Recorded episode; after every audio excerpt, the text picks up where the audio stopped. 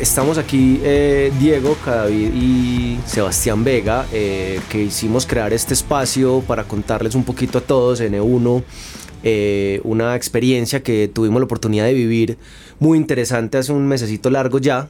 Estuvimos en el Innovation Festival, una iniciativa de, de, Fast Company, una compañía que se encarga de temas de innovación, de tendencias, de formatos, que nos parece muy eh, ad hoc con lo que hacemos acá en E1. Y eh, quisimos crear este espacio para contarles un poquito de lo que vivimos, lo que, lo que pudimos observar en ese en ese eh, festival tan, tan interesante que, que, que, pudimos estar. Y lo primero es obviamente saludarte, Vega. ¿Cómo vas? Cada Vinci, todo, todo bien. Todo Mucho, marchando. Sí, todo marchando. Mucha cosa. Sabemos que estamos en el pico, pero muy contento, con mucho por hacer. Qué bueno. Lo primero, Veguita, que te quiero preguntar es cómo te pareció la experiencia en general, desde la plataforma, desde los contenidos. Pues ve, a mí me pareció hablemos primero de la plataforma, me pareció muy interesante no solamente el formato, pues que es un formato muy acorde, como bien lo decías ahorita, eh, con lo que hacemos en la empresa, sobre todo en el mundo de los streamings, porque eh, digamos que era un formato normal de llamada entre dos personas, pero el, la plantilla que tenían, los enfoques que tenían. El diseño de la, de la interfaz me pareció súper bacano. Sí, totalmente. Y, y, por ejemplo, el manejo de cámaras, de iluminación, se ve que lo hicieron acompañados, las personas que estaban entrevistando y las entrevistadoras estaban acompañadas por un equipo audiovisual que estaba detrás de toda la producción, eso me gustó muchísimo. Yo, yo hubo un par que me que yo decía, estaban qué cámara tiene en la casa, sí. porque era impresionante, era sí, era era súper chévere.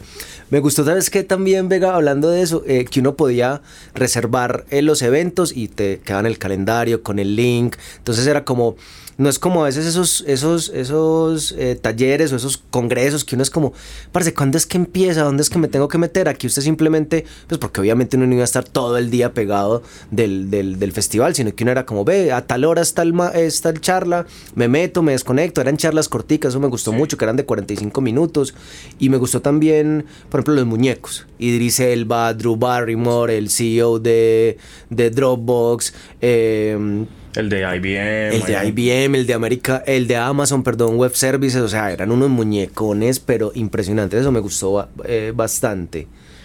Y lo otro es la diversidad del contenido, pues de cierta manera sabemos que era un, un espacio diseñado para hablar de, y, pues, de innovación, de nuevos formatos y de, y de, un montón de temas que están ahorita en auge en el mundo.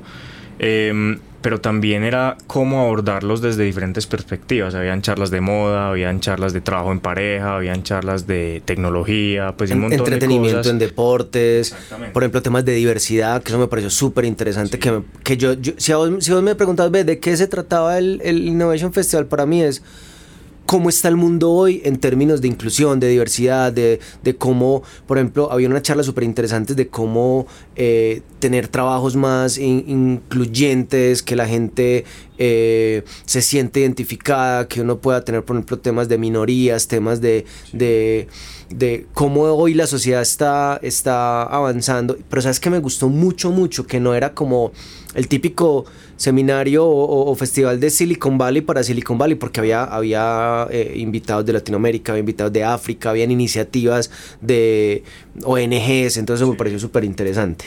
Sí, sí, sí, completamente de acuerdo. En general me parece que es un espacio, que fue un espacio muy, muy, eh, pues muy, no solamente interesante, sino que como que me dejó mucho. ¿Sí me entendés? Total. Yo, yo, pude sacar mucha información muy valiosa para, no solamente para mi vida profesional, sino para mi vida personal también. Y como nos dejó mucho a nosotros, pues chévere dejarle esto también a la compañía, a los equipos, porque parte importante y el mensaje aquí también para todos es la gestión del conocimiento. Si uno va a un curso, si uno va a una charla, cómo uno le deja...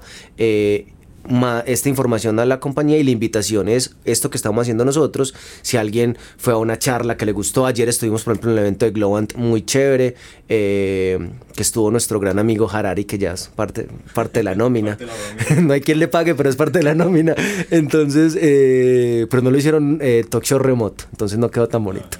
Entonces, la idea, Vega, es que empecemos y contame un par de charlas, un par de contenidos que te hayan gustado o que te haya, con lo que te hayas quedado, porque al final uno siempre es como que, ¿qué me quedó? Sí, totalmente. Eh, digamos que una de las cosas con las que más resoné a lo largo de la, del, de la conferencia, pues, o del, del, ¿cómo se llama esto? Del, ¿El festival? Del festival, eh, es o sea, la cantidad de gente que piensa primero en el equipo de trabajo para llevar a cabo y para que los proyectos salgan victoriosos y que sean exitosos, ¿cierto? Porque no, no solamente es salir por salir, vender por vender, eh, no solamente es hacer las cosas a la loca por, por llenarme la billetera, sino que es, venga, trabajemos con un equipo solidario. La, la, creo que es la representante de las azafatas de Estados Unidos, pues de, de una de las aerolíneas más importantes de allá, dio una, una charla que se llama Labor Takes Flight y es muy interesante porque realmente eh, toda la charla giró en torno a tenemos que trabajar con un equipo solidario y tenemos que ser además solidarios con el equipo. ¿Cierto? Eso me parece muy, muy, me parece muy interesante. Y además habló de que yo sé que todos lo sabemos, es un dicho que está muy, eh, de cierta manera, metido en, la, en el inconsciente de todos y es el que persevera alcanza pero esto también aplica para términos profesionales y en muchos ámbitos. O sea, no es solamente yo voy a perseverar para conseguir un mejor trabajo o perseverar para conseguir un, un pues más plata o un mejor puesto, lo que sea, sino perseverar para que yo y mi entorno de cierta manera estemos bien, estemos tranquilos. Total. No, y sabes que por interesante, Vega, que venga de ese gremio, del gremio de la aviación y las azafatas que les tocó pasar tanto aceite, por decirlo de alguna forma, en la pandemia, y que si hay un gremio o un negocio que le tocó ser perseverante. En, en, en, en, el 2020 y en este cacho de año que también ha sido tan difícil es el tema de las, de las aerolíneas pues porque yo me pongo los zapatos de una, de una zafata en, en, en, en, mayo del año pasado, o sea, la incertidumbre y la angustia tan tremenda que se, que se tuvo que haber vivido. Totalmente. Y otra cosa muy, muy bonita y muy interesante del tema de la empatía como, como vehículo para el éxito también. Pues yo creo que nosotros eh, somos más que seres sociales por naturaleza, yo nos considero a nosotros como seres empáticos por naturaleza, ¿cierto? Eso cambia obviamente conforme vamos creciendo, pero pero yo siento que la empatía también es un vehículo muy interesante para alcanzar y para salir de esta incertidumbre tan brava, sobre todo en estos tiempos de pandemia, pues, y en la pospandemia, que seguramente también va a traer sus retos. Eh, pero me parece muy, muy interesante tener la empatía como, como eje también central de un montón de cosas. Sabes que yo, en, en términos de, de eh, empatía, que es un concepto que está un poquito manoseado, pero que uno lo debe entender por lo que en realidad es, eh, una eh, Robin Roberts, no, me quiero equivocar con el nombre, que es la presentadora de Good Morning America, que fue una charla que a mí me encantó porque la señora es angelical, o sea, la señora es impresionantemente cercana. Ella decía que el truco del el éxito que ella tiene, pues ella lleva como 30 años presentando Good Morning America, una cosa impresionante, una, una señora afro también. Ella decía que el truco es escuchar al equipo. Y ella decía, el truco de la empatía no es uno decir yo qué pienso que el otro está pensando, sino, venga, pregúntele, venga, ¿qué piensa? Y ella, es, me pareció muy bonito porque el que la entrevistó fue eh, eh, practicante en Good Morning America. Y el man ya trabaja en Fast Company y ella decía, ve, el truco, por ejemplo, de esta conversación es que vos no me estás entrevistando, estamos conversando. Y eso, por ejemplo, nosotros, N1, aterrizando un poquito lo que hacemos, nos sirvió un montón, por ejemplo, para los formatos. Hoy nosotros tenemos que romper ese paradigma de que hay un experto al que hay que entrevistar. No, hay alguien que me tenga que contar algo. Y eso me parece súper bacano porque esos son ejercicios de empatía. Porque parte uno de las historias de la gente y todo eso. Entonces, mira que muy chévere ese, ese tema del, del optimismo, por ejemplo. Que, que, yo vi que eh, fue un, un, factor común en las charlas. Sí, total. Por ejemplo, pues ya que lo mencionas, eh, Drew Barrymore dio una charla interesantísima sobre el optimismo justamente. Eh, porque ella es, pues, fue una de las empresarias que decidió de cierta manera dejar de lado su carrera como actriz o, poner, o pasarla a un segundo plano para lanzarse con algo que en tiempos de pandemia cualquier persona hubiera dicho está loca, pues cómo se le ocurre salir con una revista, con un programa radial, con un programa tipo late night, eh, que es básicamente eh, lo, lo, que salió con lo que salió Drew Barrymore en pandemia. Que me parece muy interesante que dice ella y es que de cierta manera, y también todos lo sabemos, pero bacano que esa gente que uno tiene como, como, como esos, eh, de cierta manera, famosos, esa gente que uno cree que tiene la vida resuelta ya, es muy bacano que ellos te digan a vos, venga, es que yo, yo me he chocado un montón de veces y yo tenía miedo a chocarme con esta idea eh, y tenía miedo a darme un, un, cabezazo en la pared, pero realmente sin ese miedo no hubiera salido, ¿cierto? No, y sabes que es muy interesante, Vega, y es que uno, uno piensa, como vos decís, que ellos lo tienen todo solucionado desde lo económico, desde el talento, gente, gente bonita, gente que lo tiene todo supuestamente en bandeja de plata, y también tiene las mismas luchas que uno tiene. Miedo, al, miedo al fracaso, miedo al éxito, porque hay gente que no se prepara para que le vaya bien. Eh, por ejemplo, Idris Elba, en, en, el, y la esposa, tienen una línea de, de, de maquillaje, de productos como de belleza, pero con un enfoque social. Obviamente, eh, Idris Elba, para el que no lo conozca, que no creo que haya mucha gente que no lo conozca, pero eh, es un actor muy reconocido. Yo creo que él es británico, si no estoy mal. Él es muy teso y eh, él es afro, él es una persona de color y todo lo que, toda la labor social y ellos contaban era alrededor de las, de las minorías, de cómo hacer, pues porque uno siempre ve el maquillaje y, todas las líneas de, este mercado muy enfocadas al adulto blanco, heterosexual, blanco, eh, eh, hegemónico, y uno dice, ¿quién está haciendo cosas para unos públicos diferentes? Entonces, mira que se, se van uniendo todos como, como de a poquito. Totalmente de acuerdo. Una cosa, cada Vinci, que también me quedó resonando un montón, es a la hora de crear equipos, no se trata de crear equipos eh, cogiendo talentos de las áreas que nosotros queramos que, esté, que conformen el equipo como tal. Me explico. Nosotros no podemos conformar un equipo con, por poner un ejemplo, solamente un comercial, eh, un creativo y un productor de audio, porque sí.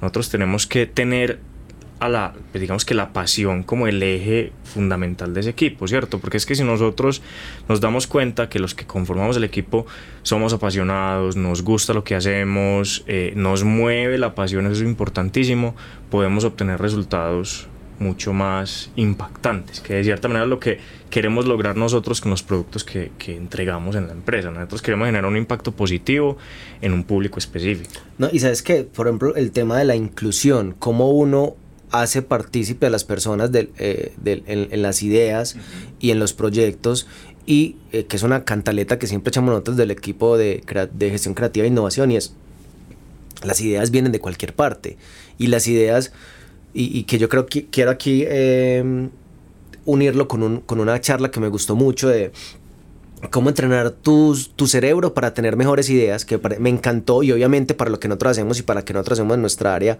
y N1 es fundamental, y es que, eh, que lo estoy leyendo aquí en tus notas también, y es que eh, hacer que la gente se sienta incluida también parte de las ideas, y hay una... Hay, hay, hay, hay una cosa que me gustó mucho que, que, decía esta persona de, del cómo crear y cómo co-crear, y es que primero, las ideas son individuales. Y yo les decía el, otro día en un comité creativo y es que las ideas son recuerdos. Son, son, recuerdos. Uno se acuerda de algo que vio, de algo que le gustó, de un formato, de un programa, de un evento y lo trae a la realidad del cliente o a la realidad de uno y lo convierte en una idea.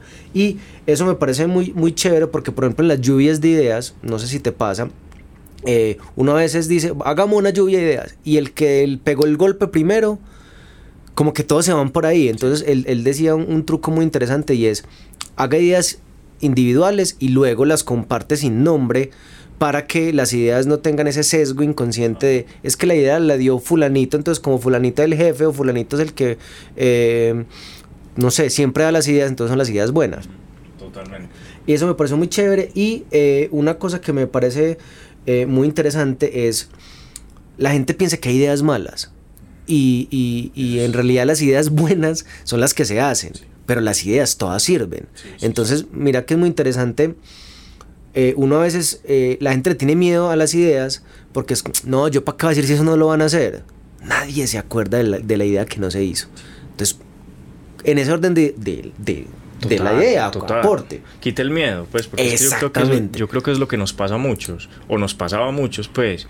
Muchas veces uno es, uno es con, con susto de, venga, ¿será que es muy ridículo lo que va a proponer? Y, y, yo creo que antes esos ridículos son los más interesantes y los retos más bacanos que un equipo de cierta manera tiene que enfrentar. No, venga, ridículo suena uno hacer un, un croma con alguien acá, con otro huevón en, en, Israel. Eso suena, eso suena muy loco. Eso suena entre comillas, ridículo y, se puede, ¿cierto? O sea, entonces, mira que un tema eh, desde las ideas y sobre todo un tema muy importante que, es una muy buena práctica que yo lo veía, no solo en, eh, por ejemplo, el, pelado de, Dropbox, que tuvimos la oportunidad de verlo acá con el equipo creativo en, la oficina, él decía, eh, lo bonito de la pandemia es que abrió la puerta a un montón de gente que no trabaja en Silicon Valley y, por ejemplo, hoy nosotros tenemos gente que, no sé, hemos tenido gente en Manizales, gente que está en Bogotá y la pandemia acercó un poco los equipos y las ideas también vienen de los contextos. Entonces, si yo tengo a alguien en Bogotá,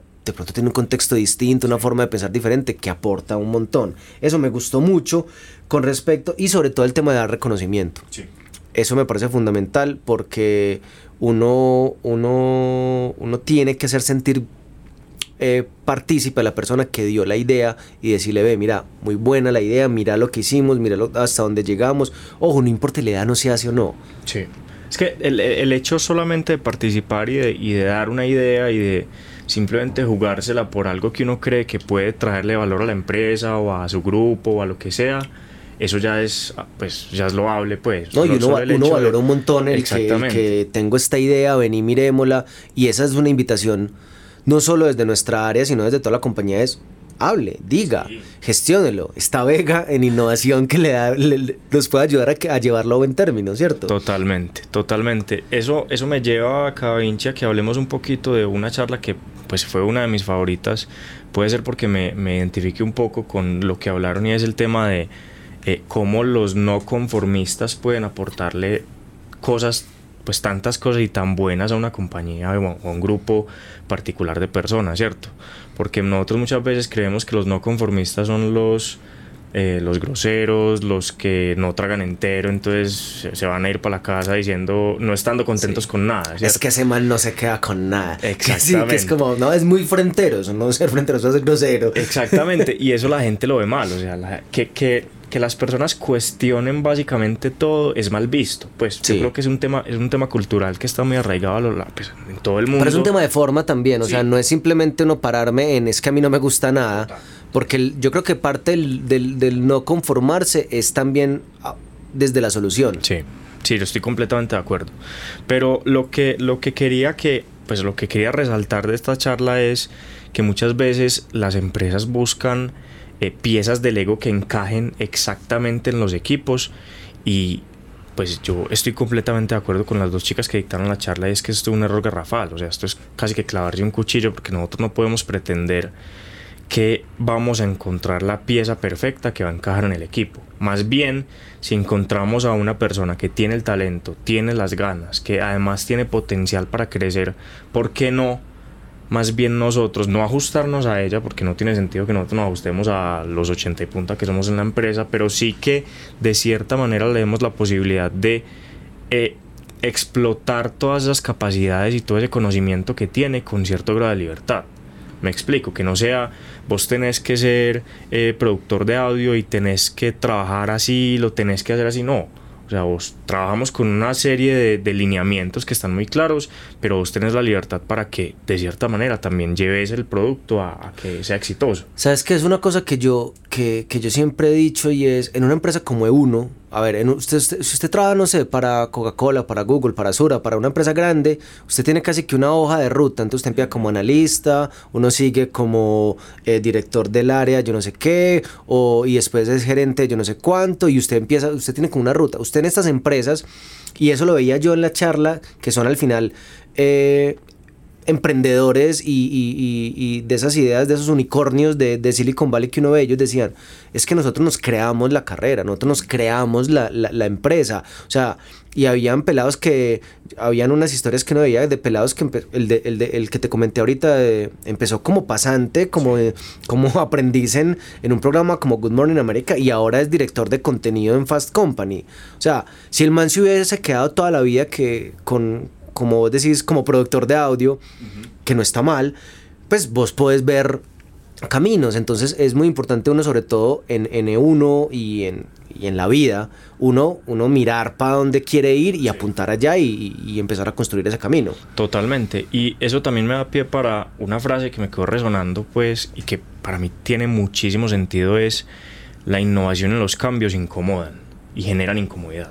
De acuerdo. o sea, no, no, no tomemos incomodidad como como, malestar. exactamente. Sí. Sino que es que nosotros sabemos que cuando nos enfrentamos a algo nuevo, de cierta manera, la incomodidad también puede ser eh, el susto, el miedo a que resulte, el miedo acuérdate a que... Acuérdate, Bellita, que nosotros hablamos desde las emociones. Las emociones no son buenas ni malas. Exactamente. Entonces, eh, eh, eso me pareció supremamente interesante porque mm, pues tiene mucho, tiene mucho sentido que nosotros al querer hacer algo nuevo nos sintamos incómodos, eh, no sé, a la hora de, ejecutarlo, a la hora de pensarlo, a la hora de, hablarlo con el equipo, pero es una incomodidad muy eh, satisfactoria, es una incomodidad muy provechosa, ¿cierto?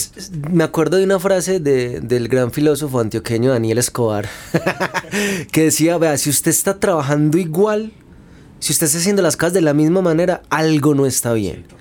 y es verdad, si el mundo cambió, ¿por qué nosotros vamos a seguir igual?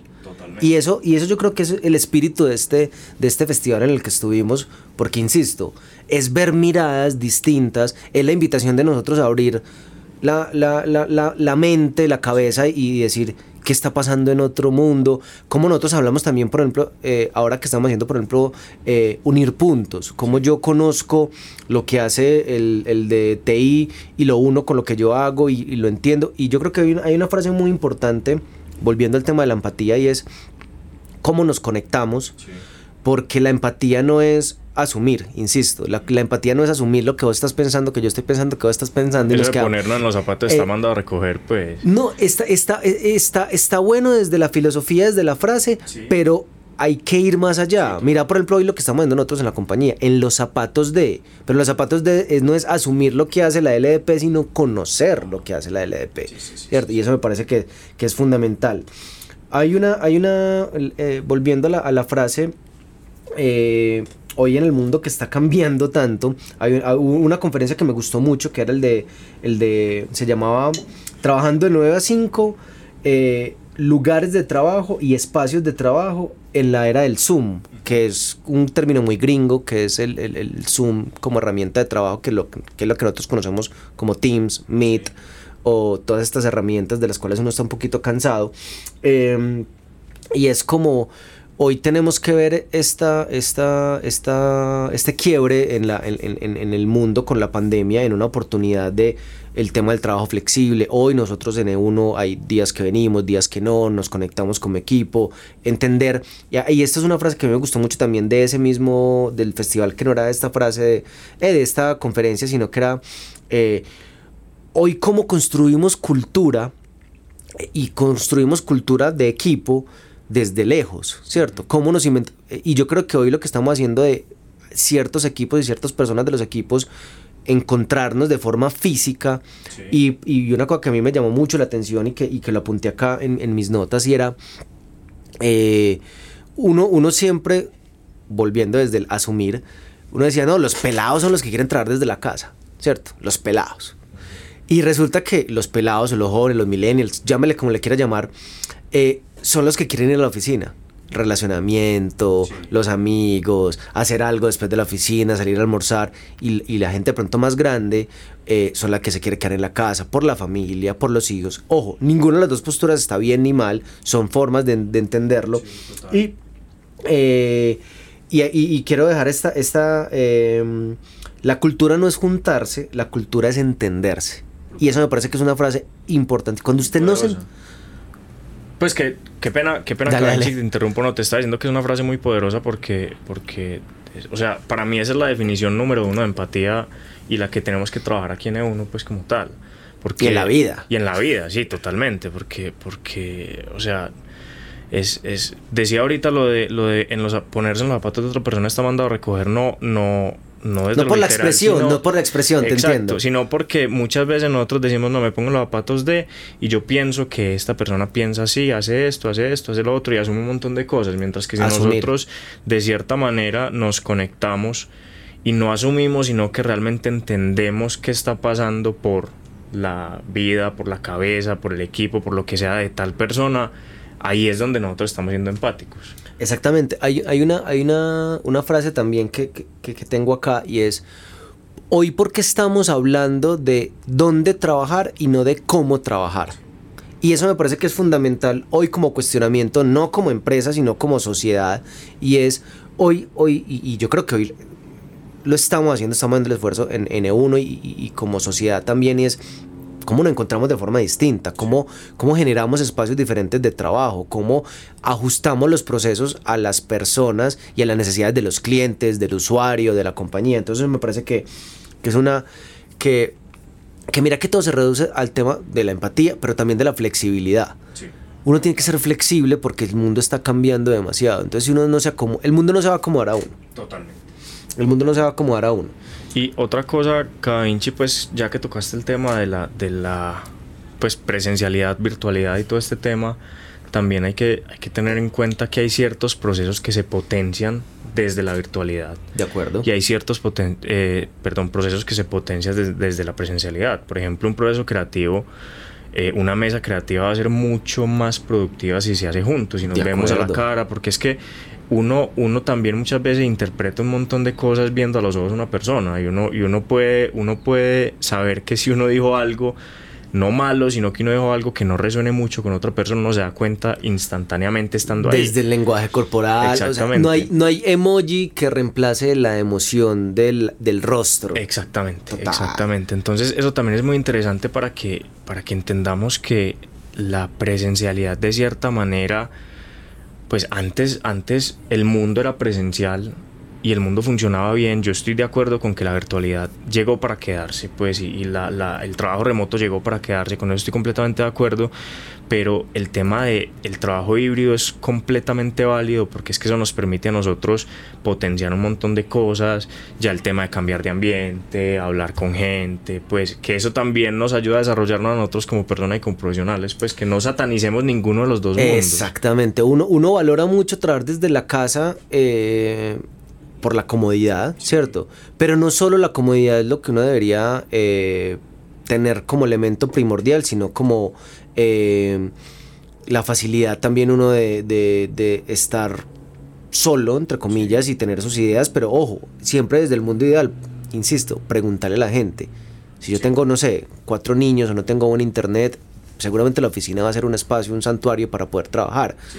Entonces también, también depende mucho como, como, como de las personas y eh, es pensar en la autonomía. ¿Cierto? Cuando usted trabaja pensando en la autonomía, pero también trabaja pensando en los objetivos, trabaja pensando en qué tengo que hacer, por qué lo tengo que hacer. Si usted tiene eso claro, se lo puede hacer en una oficina con 20 personas al lado o lo puede hacer en la casa. Totalmente. totalmente de acuerdo. Eh, cada Vinci, para, yo creo que para ir cerrando, sí, señor. Em, me gustaría también como, como preguntarte de todas las charlas en las que estuviste y del, del, festival en general, ¿qué fue lo que más te quedó resonando? Yo sé que ya hablamos de un montón de cosas, pero yo creo que hay una cosa que vos decís, me quedé con esto y, fue lo que más recordación me generó. Va a ser un poco filosófico, como me gusta a mí. Ah, hay, hay, una, hay una, el sentimiento de uno, de uno verse haciendo un curso de estos, para mí es superamente gratificante. Uno a veces sataniza un poco la charla, el curso, el, el, el, el, ojo, que es lo que vio nuestros clientes también, pero estos espacios de formación, de mirar, para mí es muy gratificante. Yo me quedo desde el contenido puntual con la charla, con la, con la conversación de Robin Roberts, creo que la, la he visto, me, me, me, dolería mucho donde todo el tiempo lo, hubiera, lo nombrado mal, pero después les mando el nombre si me equivoqué. Eh, hay un tema muy, que me gustó mucho, sobre todo porque ella habla desde el liderazgo y yo me quedé con unas frases que sí las quiero leer como las tengo acá y es, por ejemplo, el storytelling no es solamente hablar, es escuchar que creo que me parece fundamental para lo que nosotros hacemos, para, para los clientes, para nuestro equipo, para todo. Eh, una historia crea una reacción que causa una acción. Es decir, yo, yo no voy a contar la historia de Pablito Maldía o del entregador o de lo que sea, simplemente por, por enamorar, por contar la historia, por enamorarme de que estoy contando una historia, sino que es la reacción que quiero lograr en eso. Inspirar y reaccionar, que me parece que uno, las historias deben inspirar. Si usted no está inspirando, no está generando una emoción, eh, y un tema que habla mucho de los líderes, pero yo creo que aplica para todos en la vida y son unas, unas palabras claves que ella decía y es confianza para inspirar el equipo, coraje para tomar decisiones difíciles, claridad para que la gente sepa para dónde va y empatía para entender por dónde pasan las personas. Y yo con lo que me quedo, que para mí es la frase que, que, que le da el moñito a, a esta charla y al, y, al, y, al, y al festival como tal, y es que todos tenemos una dosis de éxito. Todo lo construimos nosotros, nadie nos regaló nada.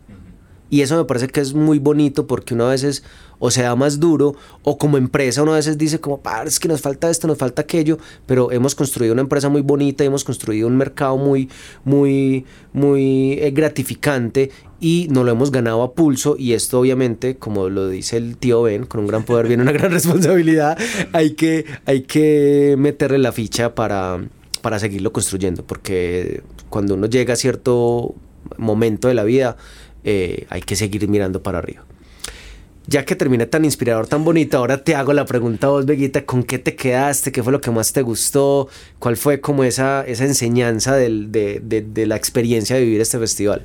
A mí, pues, digamos que siguiendo un poquito la línea eh, pues con la que, la que venías con el tema del liderazgo es, eh, si bien yo siento que muchas de estas charlas están enfocadas a personas que tienen su rol encasillado, enmarcado como líderes, pero yo creo que esto aplica para todos nosotros, porque de cierta manera todos, sin ser líderes, somos líderes, pues porque es que nosotros, así no tengamos un equipo de trabajo a cargo, nosotros nos tenemos a nosotros mismos a cargo y eso uno y se tiene que liderar lo mismo como dicen por ahí sí exactamente entonces todas estas charlas tienen valor no solamente para los que los que tienen personas a cargo, pues a cargo entendiéndose Sí, sí. Como, como líderes de, de sus equipos, sino para uno mismo, porque es que uno también eh, dentro de un equipo puede jugar el papel de un, de un líder secundario también. O sea, uno, uno puede motivar al equipo, uno puede, uno puede de cierta manera generar emociones en el resto bueno, o en los compañeros de equipo para que el equipo funcione mucho mejor.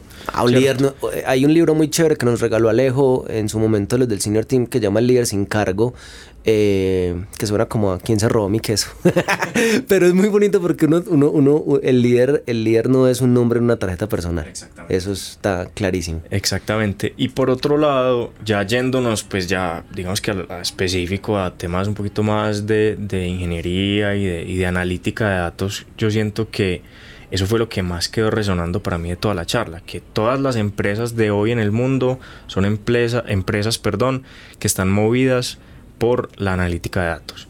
Y yo sé que esto suena muy, esto suena- sonará muy... Suena muy frío. Exactamente, suena muy, suena muy maluco, pues, y la gente, yo sé que hasta yo cuando lo escucho digo, uy, qué pereza hablar de analítica de datos, pero yo siento que es la forma más, eh, o es la forma más derecha de encaminar cualquier proyecto para que lo que saquemos en un futuro tenga sentido. Pero sabes que es la, es la analítica de datos no es del número sino es de la interpretación. O sea qué hago yo con esos datos qué hago yo con esas cifras qué hago yo con esos comportamientos y cómo los traduzco porque es que si yo me quedo con, con la cifra eso es estadística. Sí, y eso no va a decir gran cosa. exactamente. Y, y lo otro es, eso nos va a permitir a nosotros conocer mejor no solamente los clientes que los clientes externos, porque de cierta manera con analítica de datos y con ese análisis que vamos que haríamos pues o que hacen las empresas más bien conocen a sus clientes, pero también conocen a sus colaboradores que de cierta manera son- somos clientes también, ¿cierto? No, eh, Vega, al final, eh, y esto es como un spoiler alert 2022, eh, es nuestro foco, es el cliente final. O sea, es que el que hace el curso, el que ve el video, el que hace el juego, es el cliente final, es el usuario final, es el analista 034 de Bancolombia que se sienta un jueves en la tarde, cómo yo le llego a esa persona, cómo le genero valor y cómo lo conecto. Y la empatía es, parce, sentémonos con una persona a ver qué, qué le gusta, qué no le gusta. Y mira que los datos, por fríos que parezcan, si vos los interpretas y les das un sentido y les das un valor, generan valor, valga la, la redundancia. Por ejemplo, ¿cómo saber si los cursos que estamos haciendo nosotros realmente impactan al- a, esos usuarios finales? ¿Cierto? Y eso si cierran brechas, si cambian comportamientos. todo, eso lo da que la analítica de datos. ¿cierto? Totalmente Y para mí eso fue, digamos que a lo largo, en todas las charlas, en to- no había charla que no mencionara el tema de analítica de datos, porque me parece que es, pues por eso me quedó resonando tanto. Yo me fui, yo me fui, eh, yo me fui al liderazgo y a lo filosófico y Vega se fue a los datos y a los números. Qué cliché. Que, saque el ingeniero, sí. Vega sacó el ingeniero y yo, yo saqué el comunicador que llevo en mí. Hombre, Veguita, no, muy chévere eh, el espacio. Yo creo que eso es una invitación a que dentro de la compañía y dentro de, de E1 eh, si viven un, si tienen un curso, si tienen un contenido que quieran compartirnos, eh, que son expertos en algo, lo que sea, eh, abrimos este espacio. Yo creo que es un muy buen piloto para generar conversaciones chéveres con el equipo, con la gente. y nada, no agradecerte porque un día sentándonos, tomándonos un café, dijimos, este grabamos un podcast y pues ¿A quién llamamos para que no haga el podcast? sí, sí, sí, muchas gracias, David. Pues el, espacio, la verdad, me parece que es maravilloso. Eh, reforzar un poco el tema de la invitación, que esto es un espacio que queda abierto. Totalmente. Eh, de aquí podemos, aquí podemos hablar de los temas que, que queramos realmente. Tenemos libertad absoluta. Entonces, eh, nada, muchas gracias y nos escuchamos yo creo que muy pronto. Exactamente, muchas gracias a todos y nada, nos vemos próximamente en más espacios como este. Así Gracias, es. Pela. chao. chao.